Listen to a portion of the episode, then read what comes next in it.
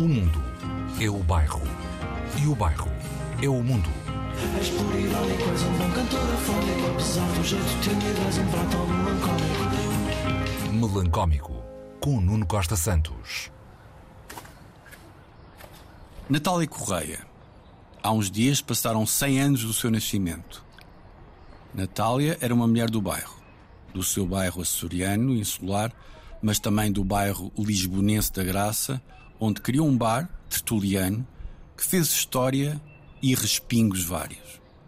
Celebremos tudo isso com um brinde com o melhor vinho de mesa da tasca do Aniceto Marques e com um pica-pau feito com esmero transmontano pela Dona Fernanda. Olá, sejam bem-vindos ao Melancómico. Existem tantas Natálias que o bairro tem muito pronto escolher.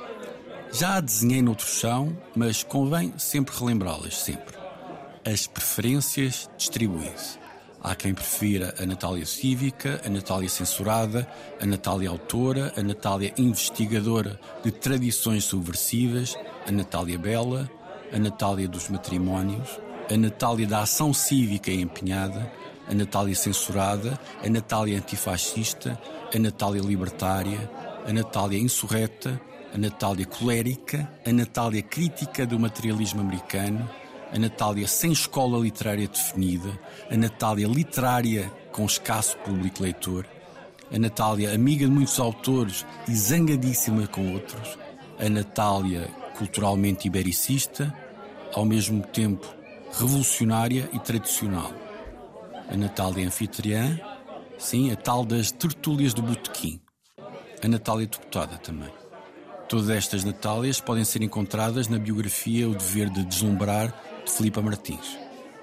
É Itália, sim. Porque lá está alguém vulcanicamente inclassificável. Não alguém perfeito, alguém geologicamente imperfeito, imponente e frágil ao mesmo tempo. Uma referência maior, maior do que os dias. O mundo, este mundo imundo, como alguém disse, precisa disso e precisa muito. Hoje, a sociedade recreativa passa mormaço dos miquelenses, o ICI. Mormaço, sentimento, estado, uma condição meteorológico-ambiental que quem habita ou visita os Açores conhece bem. Natália Correia conhecia bem. Saudações melancómicas.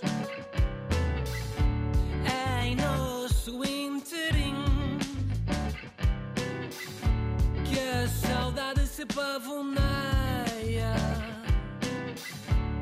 Arrogante e triunfante. Acredita-se que se o peia É temor, é canção inquieta Sobre o firmamento incerto